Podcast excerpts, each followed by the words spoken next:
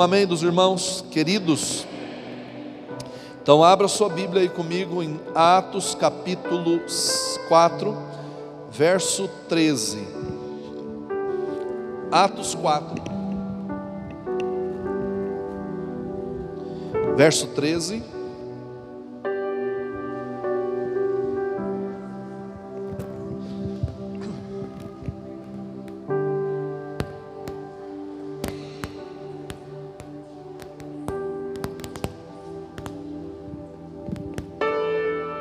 Pastora pede para avisar que próximo sábado teremos o bazar, segundo sábado do mês, né? Então teremos o bazar das 9 às, às, às 16 horas, das 9 da manhã às 16 horas, nosso bazar Brasil África. Amém. Abra aí sua Bíblia, a partir do verso 12, 32, perdão. Eu falei 13, né? É 32, estava sem óculos. Diz assim o texto: Da multidão dos que creram, uma era a mente e um o coração. Ninguém considerava unicamente uma coisa, é sua coisa, algo. Ninguém considerava unicamente sua coisa alguma que possuísse, mas compartilhavam tudo o que tinham. Com grande poder, os apóstolos continuavam a testemunhar da ressurreição do Senhor Jesus, e grandiosa graça estava sobre todos eles. Não havia pessoas necessitadas entre eles, pois os que possuíam terras ou casas as vendiam, traziam dinheiro da venda e, os, e o colocavam aos pés dos apóstolos, que o distribuíam segundo a necessidade de cada um.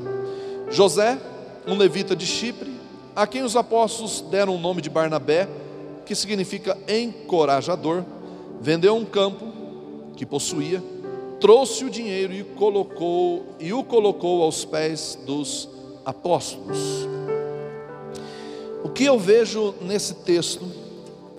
Deixa para nós a partir do verso 32, filho. Nós estamos vendo aqui uma construção, uma construção do Espírito Santo no coração de um povo. Atos capítulo 1, Jesus dá uma ordem aos seus discípulos, capítulo 1, versículo 8: fiquem em Jerusalém, vocês receberão poder, e eles vão para Jerusalém, e eles ficam num local chamado cenáculo, que era como se fosse um salão de festa acoplado a uma casa, e eles ficam ali, e Atos capítulo 2 diz que de repente o Espírito Santo veio, desceu e pousou sobre cada um deles. Diz que eles ouviram um som como que de um vento veemente e impetuoso, um vento muito forte. Era só um som, era o mover do Espírito. O Espírito também tem um símbolo chamado vento. E pousou sobre cada um deles, e foram vistas por eles, eles viram, eles viram línguas repartidas como que de fogo, línguas de fogo, que não vinham do chão para cima, mas do céu para baixo, que desceram e pousaram sobre cada um deles, desceu. E diz que eles começaram a orar em outras línguas, começaram a profetizar, todos os 120 que estavam sentados ali, eles estavam sentados esperando a promessa se cumprir, porque Jesus diz em João 16:8 que o Espírito Santo seria derramado, seria desceria. E em Joel também havia uma promessa declarada ali. Então o Espírito Santo veio e passou a habitar dentro deles. Dentro deles, a fazer morada neles, e eles foram batizados no Espírito Santo. Esse batismo é uma imersão da nossa vida numa totalidade no Espírito. É o Espírito nos enchendo de uma forma transbordante, de uma forma tão tremenda, tão extraordinária, que o nosso corpo não suporta.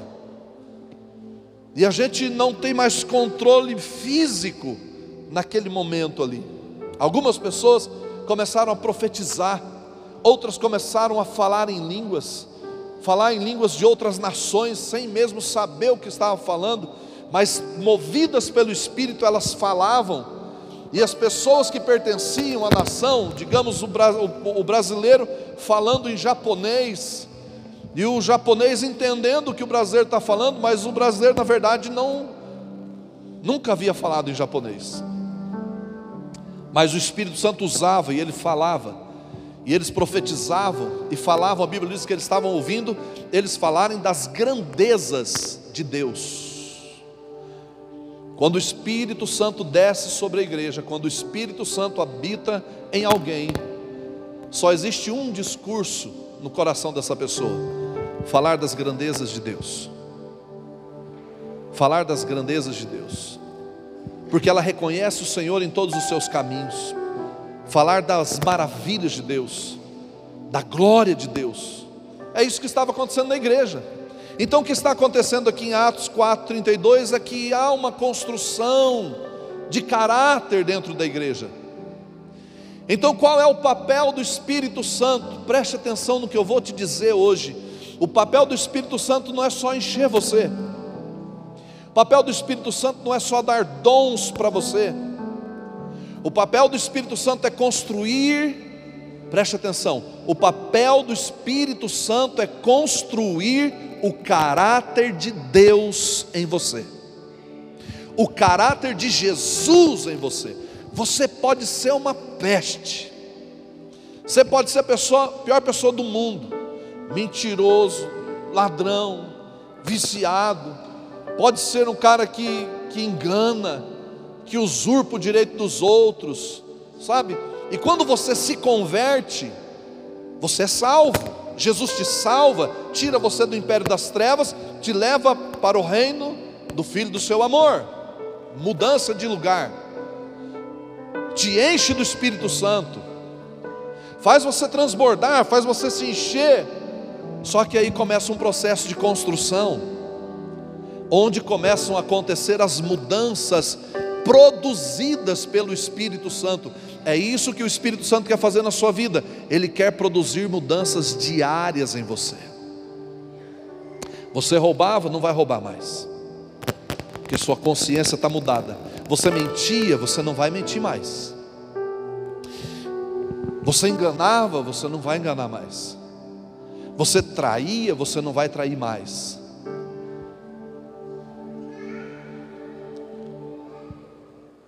Porque você agora tem o Espírito Santo. Então o Espírito Santo começa a construir algo no seu espírito, dentro de você, mexendo dentro de você. Você tinha problemas com alguma coisa, ele vai ajudando você a vencer isso. Por isso você precisa do Espírito Santo dentro de você. Por isso você precisa se mover pelo Espírito. Então o que está acontecendo nessa igreja? Da multidão dos que creram, primeira coisa que o Espírito Santo começa a fazer no meio dessa igreja, depois que ele enche essa igreja do seu poder, porque ele encheu a igreja de poder. Então você, como igreja, você tem que entender que você tem o poder do Espírito Santo dentro de você, tenha o Espírito Santo dentro de você. Se você entregou sua vida a Jesus, o Espírito Santo agora habita dentro de você. Então, a primeira coisa que ele começa a fazer, da multidão dos que creram, quantas pessoas tinham? aproximadamente de 5 a 6 mil pessoas naquela igreja. E o Espírito Santo está trabalhando em toda a multidão. E diz da multidão dos que creram, não é de quem não creu, dos que creram. Uma era a mente e o coração. Olhe para o seu irmão e diga: o processo começa na mente e nas emoções. Não tem como você mudar sentimentos, não tem como você mudar sentimentos se não mudar pensamentos. Porque seus sentimentos são alimentados por aquilo que você pensa. Você é um ser pensante, Deus te criou para pensar, Deus te criou para gerar, Deus te criou para matutar, Deus te criou para isso, Ele te deu um cérebro para você pensar. Então pense, mas cuidado com o que você pensa porque você tem a liberdade de pensar. Por isso você tem que tomar cuidado com o que você alimenta na sua cabeça. Se você alimentar imoralidade na sua cabeça, passar a pensar em moralidade, em imoralidade, suas emoções serão tomadas. Se você começar a pensar em violência, em violência, em violência, em violência, suas emoções serão tomadas por um sentimento de violência. Se você começar a pensar, preste atenção, se você começar a pensar em tristeza, em tristeza, alimentar sua mente de tristeza, suas emoções possuirão a tristeza. Se você alimentar amargura, a mesma, for, a mesma coisa. Se você alimentar é, frustração, a mesma coisa. Tudo que você alimentar, se você alimentar ódio, vai descer para as emoções. Então o Espírito Santo vem sobre essa igreja e ele trabalha a unidade dessa igreja. Ele trabalha a unidade dessa igreja. Essa, esse é o primeiro trabalhar do Espírito, depois que ele desce sobre você, que ele enche você, que você é salvo, que você é liberto. Agora ele quer, quer colocar uma mente, uma mente, a mente de Jesus em você, para você começar a pensar como Jesus, para sua mente começar a maquinar como Jesus maquinava, como Jesus pensava. Porque o que você pensa vai para as suas emoções, e das suas emoções vai para as suas atitudes. Porque como você pensa, assim você acabará fazendo. Então você tem que pensar como Jesus pensava, fazer o que Jesus fazia. Então esse é o papel do Espírito Santo, ele quer mudar você agora. E o detalhe: o Espírito Santo não força, ele promove situações para mudar você. Ele está promovendo uma situação para mudar a realidade da sua vida, para mudar a sua história, para mudar a sua forma de agir, sua forma de pensar, para mudar a sua família, para mudar o seu ambiente de trabalho, para mudar a forma que você negocia, para mudar a forma que você se relaciona com sua esposa, com seus filhos, sabe? A gente não pode tratar nossos filhos mais como nós tratávamos antes de conhecer Jesus. Amém? Você não pode tratar seu cônjuge mais da mesma forma que você tratava antes de conhecer Jesus, porque se você continua tratando da mesma forma que antes, é sinal que o Espírito Santo não teve acesso na sua vida para mudar o seu coração. Porque a forma que eu devo tratar o meu cônjuge, cônjuge é amar a minha esposa, isso é para o homem como Cristo amou a igreja e a si mesmo se entregou por ela. E para a mulher, ser submissa. Submissa não é ser capacho, tá? É estar com o marido na mesma missão, no mesmo propósito. Um marido crente, um marido homem de Deus, um homem de Deus não terá a mulher desse homem de Deus não terá dificuldade de caminhar com ele, porque sabe que ele está na direção de Deus. Submeter-se é estar debaixo da mesma missão, caminhando no mesmo propósito diante do Senhor. Por que, que a Bíblia não diz para a mulher amar o homem como Cristo amou a igreja? Porque a mulher não tem dificuldade para amar, o homem tem. Então o homem precisa ser tocado quebrar a dureza do seu coração, deixar de ser machista. Tem muito homem machista. Tem homem que diz assim: Eu não lavo louça. Você não lava louça porque você é preguiçoso. Aí você veste uma roupinha de machista para dizer que na sua casa você não lava louça. Tem homem que se a mulher não servir o pratinho e levar na mão dele, na boquinha dele, ele faz bico.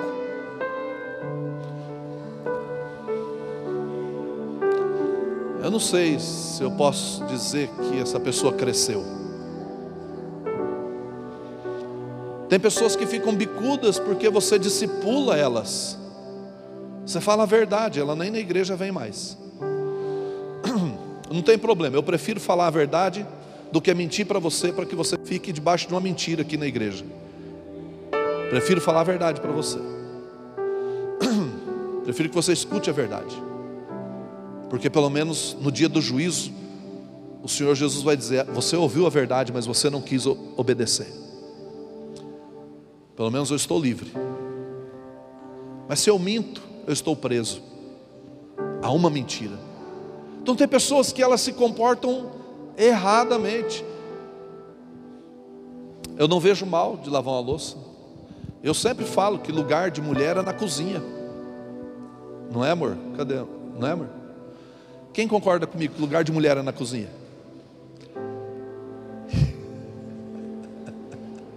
Quem concorda? As mulheres concordam que lugar de mulher é na cozinha? Não? Vocês são bobos demais. Quem concorda, levanta a mão. Vou dizer por quê. Eu falo isso para Adriana: lugar de mulher é na cozinha, sentada numa bancada, tomando alguma coisa ali, talvez um bom vinho, e vendo eu cozinhar para ela. Não é verdade? Ouvindo uma boa música e me vendo, me divertir, cozinhando para que prazer, que alegria. Para quem não sabe cozinhar, faz o inverso. Senta com ela, fica conversando enquanto ela cozinha, não é? Porque tem marido que não cozinha, não sabe cozinhar, né? Eu quero que você entenda o que o Espírito Santo quer fazer na nossa vida, como o Espírito Santo quer trabalhar nos nossos relacionamentos, como ele quer trazer a unidade. Por isso que essa igreja, ela diz assim: era uma, uma era a mente e um o coração. Ou seja, a mente deles era governada pelo Espírito Santo, a mente deles era governada pela palavra de Deus, eles pensavam da mesma forma, não é que pensavam iguais, não é isso, eles, ninguém pensa igual a ninguém, mas existe um propósito que define o que pensamos e o que queremos, então eles, pelo fato deles estarem entendendo o plano de Deus para a vida deles, que Deus estava restaurando o caráter deles, a família deles, os relacionamentos deles.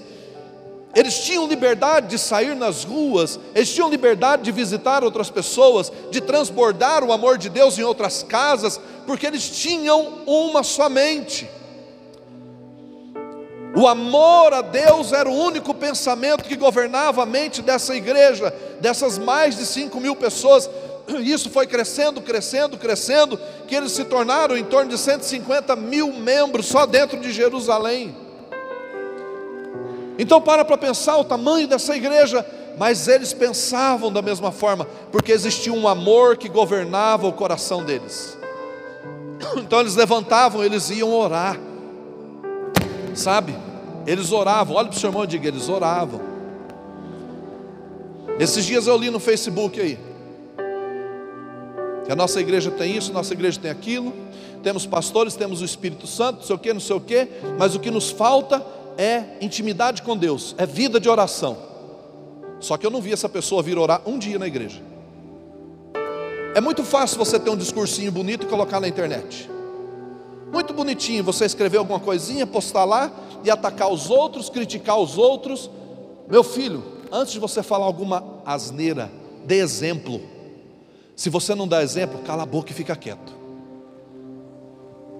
Não repreenda ninguém. Essa igreja orava.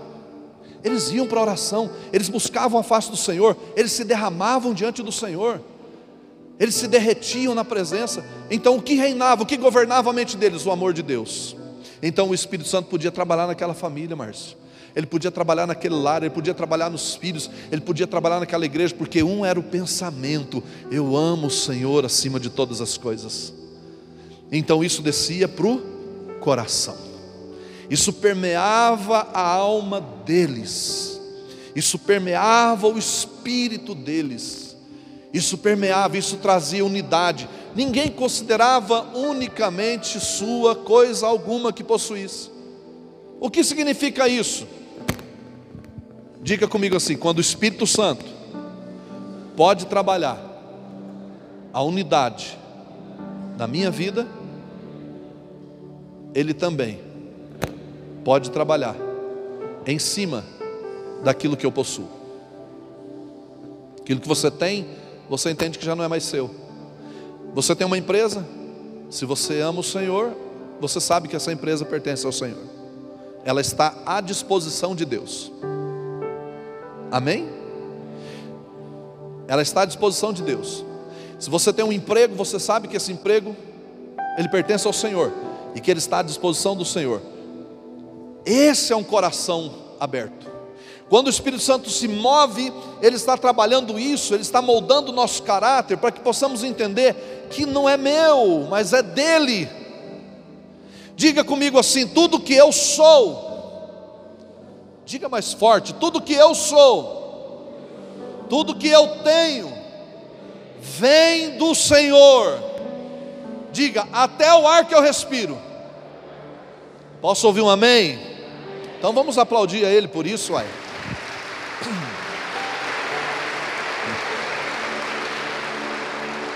E quando você pensa bem sobre isso, é fato. Tudo que eu tenho, tudo que eu sou, vem dele. Não é, irmã Irene? Não é? Não é, irmã Deus? Vem dele. Nossa vida é dele, nossos passos são dele.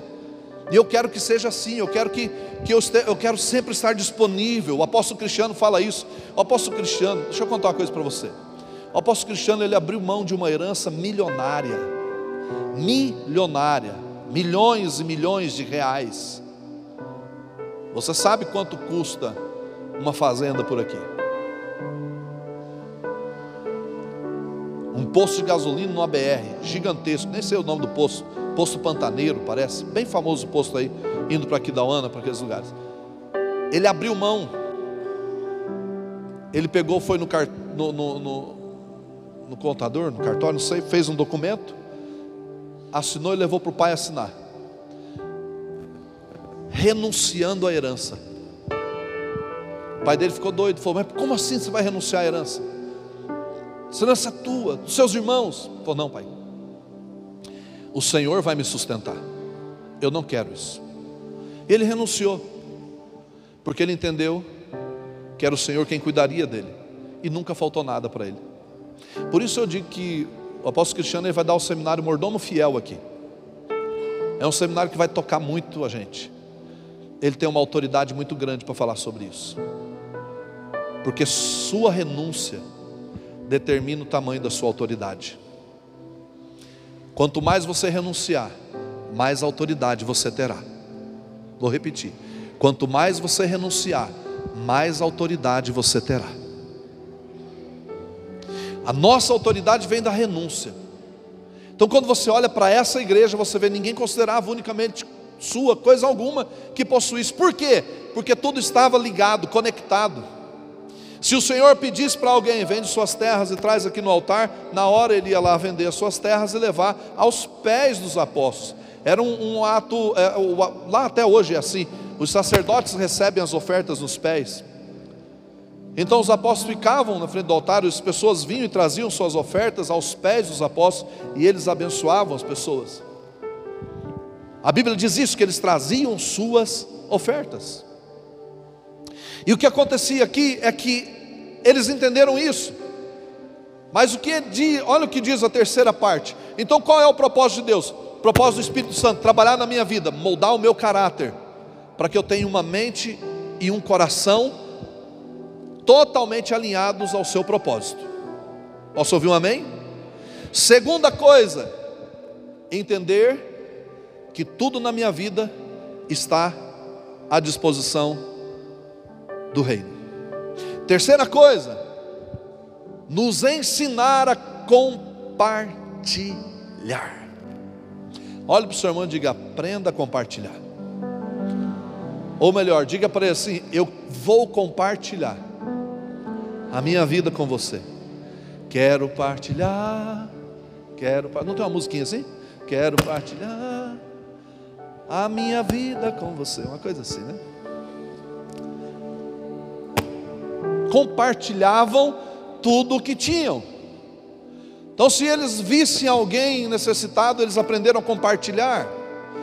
O que eles compartilhavam? Somente finanças? Não, eles compartilhavam as dores, eles compartilhavam as perseguições, eles compartilhavam as tristezas, eles compartilhavam as angústias, eles compartilhavam em oração, eles também compartilhavam o pão, eles compartilhavam as finanças também eles compartilhavam o tempo, eles compartilhavam uma visita, eles compartilhavam, a vida deles era uma vida em comunidade. Então eles se saravam. Você sabe como um plantio de oliveira sobrevive. Você sabia que Israel tem oliveiras, se eu não me engano, de dois mil anos de idade? Datadas do tempo de Jesus, você sabia disso? Eu vi essas oliveiras. E o detalhe, os troncos delas gigantes, grossos, e aqueles galhos produzindo fruto, cheios de azeitona. Você sabe como ela faz para sobreviver? Num plantio de oliveira, irmã Irene. Num plantio de oliveira. Quando uma oliveira fica doente, não é o agricultor que vai fazer isso. Elas liberam uma seiva pela terra, que a oliveira doente suga e sara a sua doença. A igreja é considerada a oliveira.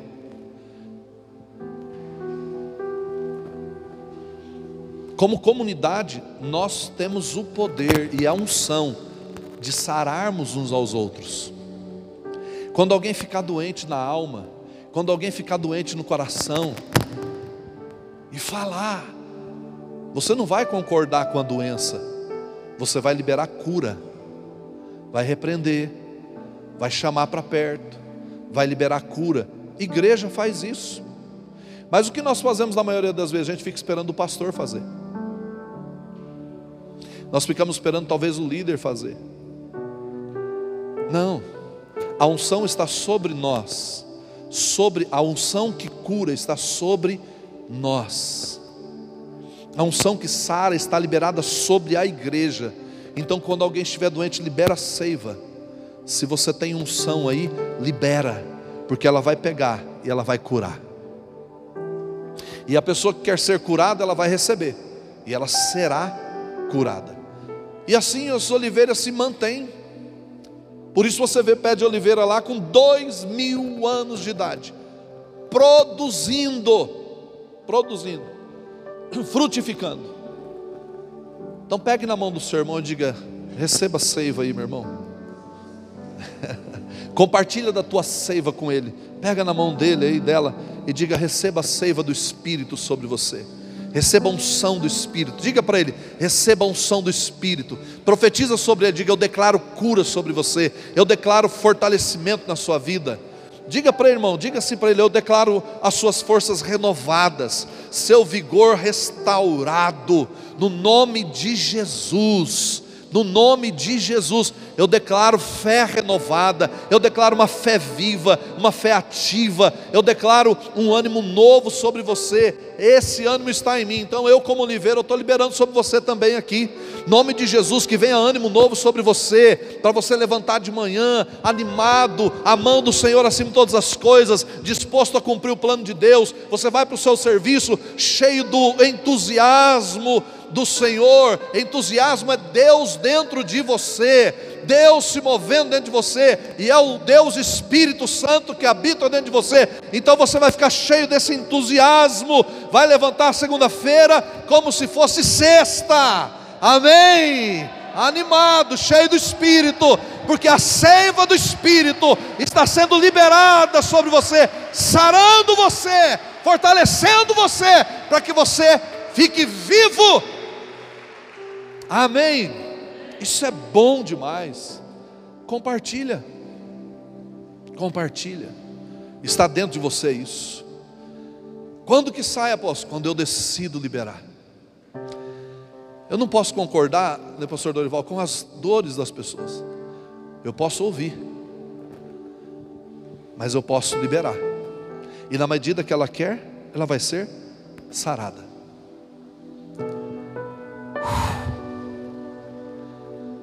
Verso 33. Com grande poder os apóstolos continuavam a testemunhar do que? O que os apóstolos testemunhavam? Diga, da ressurreição do Senhor Jesus. Meu papel aqui como apóstolo é testemunhar da ressurreição de Jesus, é falar do amor de Jesus, é estabelecer os fundamentos da palavra, e você sabe qual é o seu papel? me ouvir e obedecer. Bom, se eu estiver errado, você não tem que me obedecer no que eu estou errado, você tem que me repreender. Se eu estou te ensinando alguma coisa errada, me repreende, por favor. E nós vamos discutir, discutir os pontos teológicos e ver se eu estou errado ou não. Porque eu gosto de estudar. Mas se eu estou certo, seu papel é ouvir, obedecer e sair liberando, liberando, liberando, liberando, compartilhando, liberando, liberando. Por onde você passar, ame as pessoas, trate bem as pessoas. Você pode falar as verdades sem ser estúpido, sem ser grosso. Você pode falar em amor. Tudo que é temperado com amor é bom demais. Amém? Posso ouvir um amém? Então eles testemunhavam, e grandiosa graça estava sobre todos eles.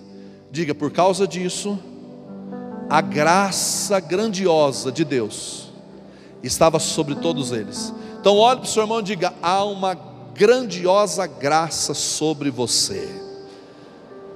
Amém. Verso 34. Ele diz: Não havia pessoas necessitadas entre eles. Olha isso, irmãos. Olhe para o seu irmão e diga: Uau! A pior coisa que pode acontecer aqui, o que me corrói a alma, é saber que dentro da igreja tem alguém sofrendo, padecendo necessidade e ninguém ficou sabendo. Isso é triste. Não pode haver na igreja necessitados. A igreja de Jesus nasceu para prosperar. Eu estava compartilhando com o pastor Dorival esse dia, a gente estava conversando sobre isso. Deus é um Deus que disse assim: cuide dos órfãos e das viúvas. Deus não disse que, ele disse assim: cuide dos pobres e dos necessitados. Como eu posso cuidar de alguém se eu não tiver? Vou repetir. Como você pode cuidar de alguém se você não tiver recurso?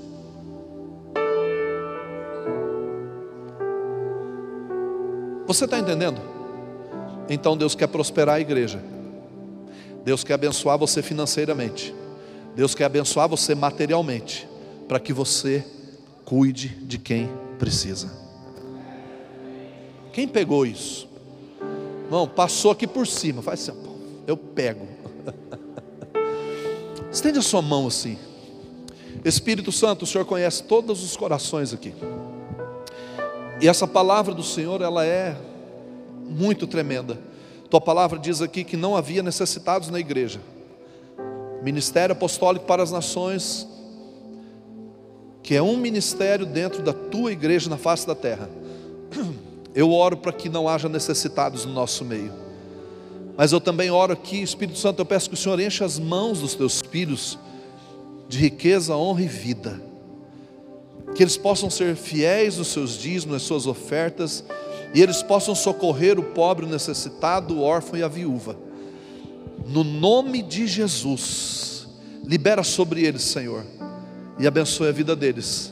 Enriqueça eles, Pai, para que em tudo o Senhor seja glorificado e que não haja necessitado entre nós. E quando entrar por essa porta um necessitado, no outro dia ele seja suprido, se chegar ao nosso conhecimento. No outro dia ele seja cuidado, no outro dia ele seja suprido, no outro dia ele já não tenha mais necessidade. No nome de Jesus, se você recebe, diga amém. Vamos aplaudir a Ele. Oh pois os que possuíam terras ou casas as vendiam, traziam o dinheiro da venda, verso 35, e o colocavam aos pés dos apóstolos, que o distribuíam segundo, segundo, segundo o quê? Não é sair distribuindo a rodo. Tem necessitado? Então vem aqui. Nós temos um. Eu quero que essa igreja tenha no almoxarifado dela cestas básicas todo mês. Nós não temos, mas nós precisamos ter um estoque giratório de cesta básica, não é?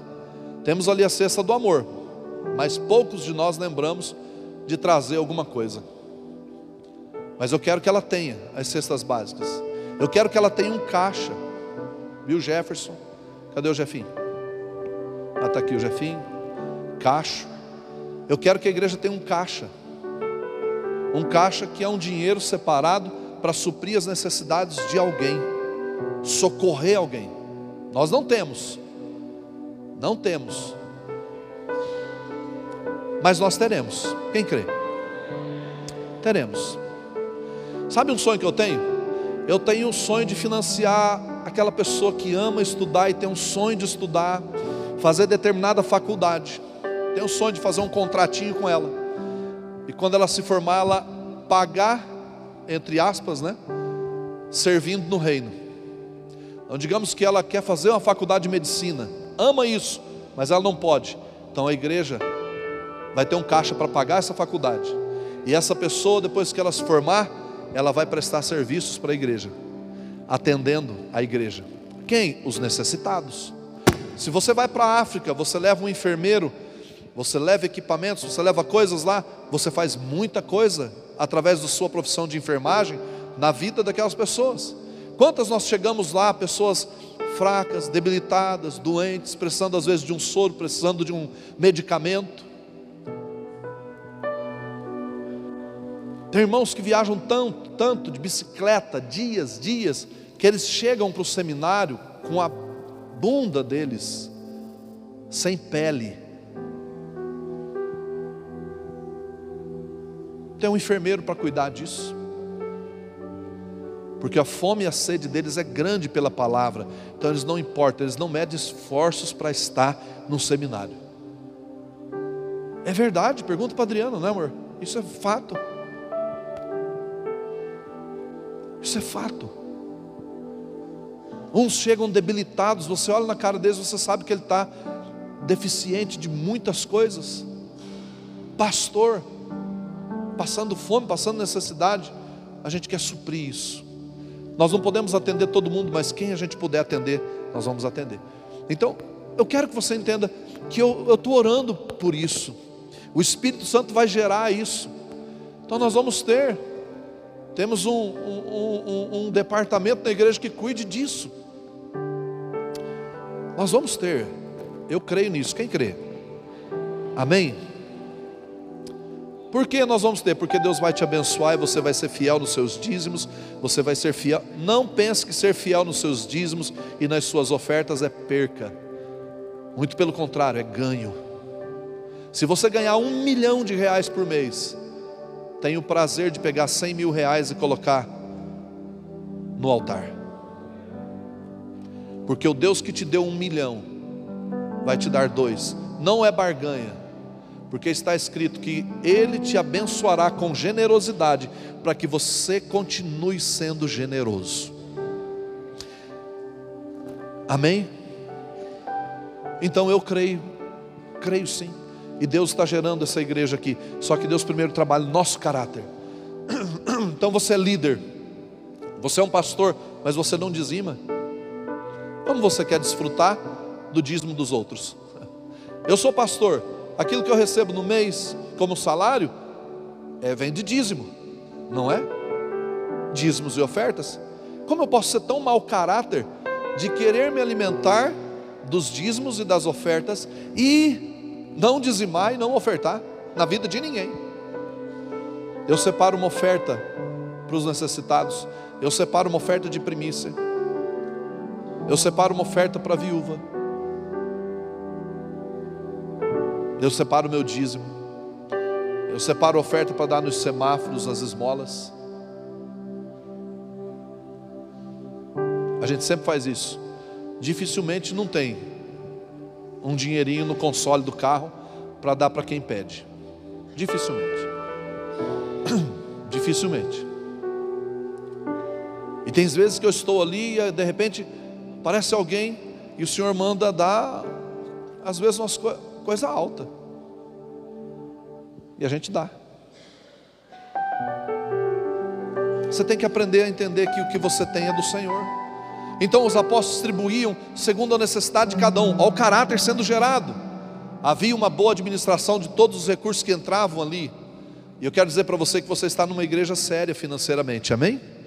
Nós sabemos lidar com as finanças que entram no caixa da igreja. Temos contas altas, pagamos todos os meses, e Deus tem suprido, Deus tem tido misericórdia todo mês. O cabelo do Jefferson já caiu metade, do caixa está meia telha, pouca telha ali. Mas até o final do ano a gente resolve isso. Agora tem plantio, aquele negócio lá, como é que chama? Plantação de cabelo. Tem agora. Esse negócio aí. Verso 36. Aí diz assim, diz assim, verso 36. José, um levita de Chipre, quero encerrar aqui. A quem os apóstolos deram o nome de Barnabé, que significa encorajador. Sabe o que eu aprendo aqui? Que o Espírito Santo também levanta os encorajadores no meio da igreja. Posso ouvir um amém? Tem que existir os Barnabés no meio da igreja. Não, eu sou um homem encorajador, eu sou muito animado, eu sou muito, é, como que fala? Otimista, não sei. Eu acredito. Se você falar para mim, eu acredito.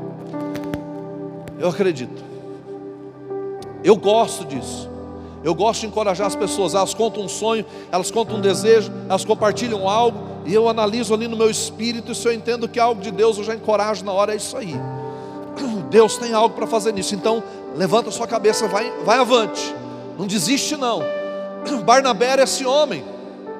O apelido dele era Barnabé, era apelido Barnabé, encorajador. Imagina você chegar numa pessoa e falar: "Ô encorajador". Shalom encorajador. A quem que é esse? Esse aqui é o nosso encorajador. Esse aqui não deixa ninguém cair, não. Esse aqui está levantando todo mundo. O cara desanimou, ele está lá, ó. O que, que é isso? Não desanima, não, não desiste, não. Vamos lá, Deus tem obra na sua vida. Ele era o encorajador da igreja. Deus quer levantar encorajadores, pastores encorajadores, líderes encorajadores, mulheres encorajadoras, homens encorajadores, jovens que encorajam um ao outro a não desistir. Se você não viu um jovem aqui, corre atrás dele e fala: opa, não desiste não. Deus tem um plano na sua vida, eu estou aqui para te ajudar, quero orar por você. Levante sua cabeça e vamos embora. O inimigo vai se levantar por um caminho, ele virá, mas por sete ele fugirá. Então levanta a cabeça e vamos embora. Deus tem um plano na sua vida. Encorajar. Às vezes nós queremos ser encorajados, mas você só colhe encorajamento quando você planta encorajamento. Então seja um Barnabé na vida do seu irmão. Posso ouvir um amém? Eu quero ser um Barnabé para você. Em nome de Jesus, não desista dos sonhos de Deus para a sua vida. Em nome de Jesus, não pare na caminhada. Em nome de Jesus, se você veio aqui nessa noite pensando em desistir, pensando só em fazer uma visita, pensando só em vir uma vez, não desista, persista, permaneça firme Deus tem algo na sua vida, você vai perseverar, você vai caminhar, e Deus vai honrar a sua caminhada, Deus vai abençoar você. Deus é um Deus aplanador de caminhos, Deus não é um Deus criador de obstáculos, Deus é um Deus aplanador de caminhos. Quando as ondas estavam violentas, Jesus andou sobre as águas. Quando as águas estavam fechadas, Moisés orou e o Senhor abriu o mar. É assim que Deus faz. Se não abrir o mar, você passa por ele. Se o muro não for alcançado, ele derruba o muro, mas você entra na terra da promessa, você entra na terra da conquista, você alcança os seus sonhos, você alcança o propósito de Deus para a sua vida. Então, não desista. Permaneça firme. Olhe para o seu irmão e diga: Não desista, não, estou aqui. Posso ouvir um amém? Uhul! Eita, nós vamos chegar lá. Todo dia que eu venho orar aqui, todas as tardes que eu venho aqui, eu fico olhando tudo pronto isso aqui. Eu fico olhando tudo pronto, eu fico olhando esse lugar cheio. Eu fico olhando a adoração. Eu não vou desistir não. 13 anos sonhando. E nós já estamos aqui. Amém? Eu tenho uma mulher maravilhosa do meu lado que me empurra. Lembra que eu não queria mudar para cá, né? Eu não me esqueço desse trauma. Porque eu não queria, porque ela estava confortável, lá estava bonitinho, aqui tudo aberto ainda. Não tinha essas arquibancadas, só umas três, quatro aqui, se eu não me engano. Tudo meio no bruto. E ela a gente tem que mudar, tem que mudar, tem que mudar. Deus já havia dado uma palavra para a diva que nós tínhamos que mudar. E eu amém, amém, vai chegar a hora. E eu sabia que tinha. Mas eu tenho uma Barnabé. Uma Barnabéia. Que chegou diante da igreja, quem se lembra disso, né? Quantos querem mudar? Eu, ah, lá vem, Adriano, meu Deus do céu. Vai arrumar confusão para minha cabeça. Quantos querem mudar? Quantos creem na promessa? Amém. Então em abril nós vamos mudar. Eu falei, meu Deus, e todo mundo, ah, vocês, né? todo mundo, ah. Eu falei, agora lascou, temos que ir. E viemos. Lembra quando o pôr do sol vinha aqui, Glaucio? Meu Deus, tem foto linda aqui, né? Aquele pôr do sol. Aí todo mundo, vamos para o ouvido, vamos para. Não, vai ter que fechar. Vocês quiseram mudar, agora vai ter que fechar. Mas nós viemos. Eu tenho uma encorajadora no meu ministério. Se eu estou aqui é porque eu tenho uma esposa que acredita no meu ministério. Irmãos, eu não estaria aqui se não fosse por ela. Ah, mas e Jesus? Jesus me conhece bem. Eu estou aqui porque ela me encorajou. E vou falar uma coisa para você, eu estou tão animado. Passamos umas batalhas por esses dias atrás aí, compartilhamos isso com os pastores. E só que a gente eu estou animado com esse negócio. Quem está animado comigo aqui? Quem está animado comigo aqui? Amém. Quem não levantou a mão é porque não está animado, né? Eu estou animado, eu estou crendo. Deus vai levantar uma geração de homens, mulheres, jovens aqui, incendiados. Agosto agora já vamos começar os encontros com Deus, em nome de Jesus. Seminário de cura e libertação, seminário mordomo fiel e encontro com Deus em agosto. Amém. Então quem está animado aqui, levante a sua mão e diga amém. Vamos aplaudir o Senhor então. Glória a Deus. E o que acontece? Último versículo. Vamos adorar o Senhor.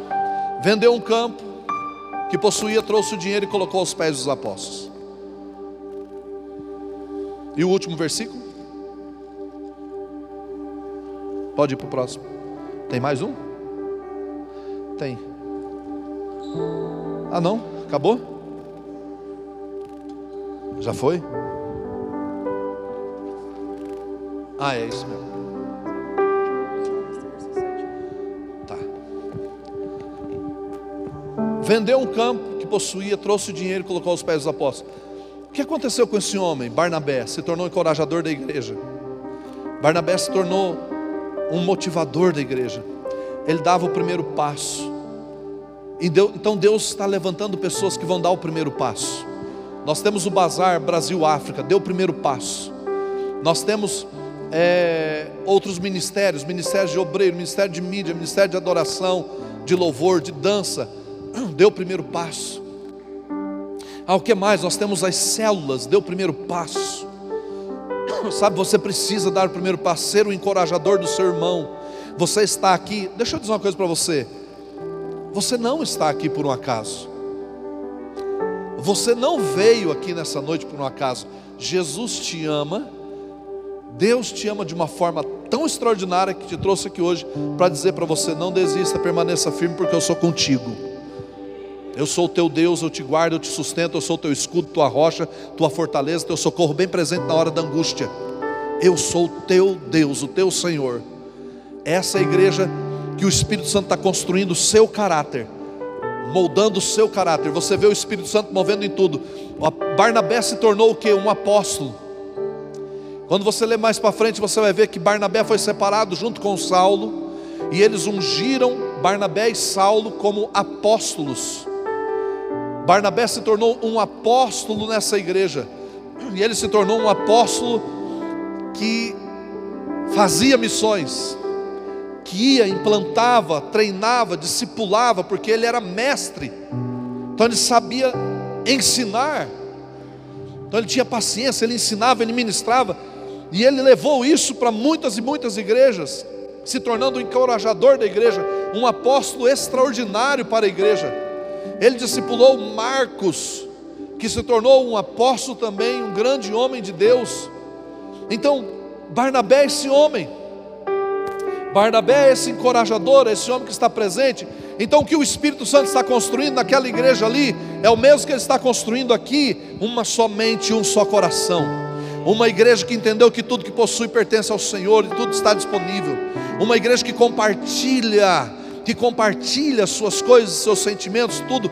Uma igreja que se cura, uma igreja que tem a unção do Espírito para liberar e curar os outros. É essa igreja que está sendo construída aqui nessa noite. Você faz parte dessa igreja. Talvez você diga assim: não, eu não sou ninguém, eu não, não faço parte de nada da igreja. Não, você faz parte da igreja, você faz parte do corpo de Cristo. Se você está aqui, é porque você faz parte do corpo de Cristo, então você está inserido, você também é motivo de cura, de libertação libertação, de restauração, de nova vida para a vida de alguém. Você é a vida que aquele que está morto precisa receber. Então você irá ressuscitar pessoas que estão mortas no pecado, você irá fazer a diferença na vida daqueles que estão desistidos. Então, você faz parte dessa igreja. E eu quero dizer para você: seja bem-vindo a essa igreja, porque essa igreja é do Espírito Santo. Ele é o Senhor dela. E Ele vai fazer coisas extraordinárias na sua vida. Vamos aplaudir Ele. Coloque-se em pé. Aleluia. Levante a sua mão. Vamos adorar o Senhor. Pai, nós te louvamos, te adoramos, bendizemos o teu nome. Querido e doce Espírito Santo, faz a tua vontade. Guarda cada coração, guarda, guarda cada vida. No nome de Jesus nós oramos. Derrama da tua graça, do teu amor Derrama Espírito Santo sobre os teus filhos. Nós oramos e os abençoamos no nome de Jesus. No nome de Jesus. No nome de Jesus.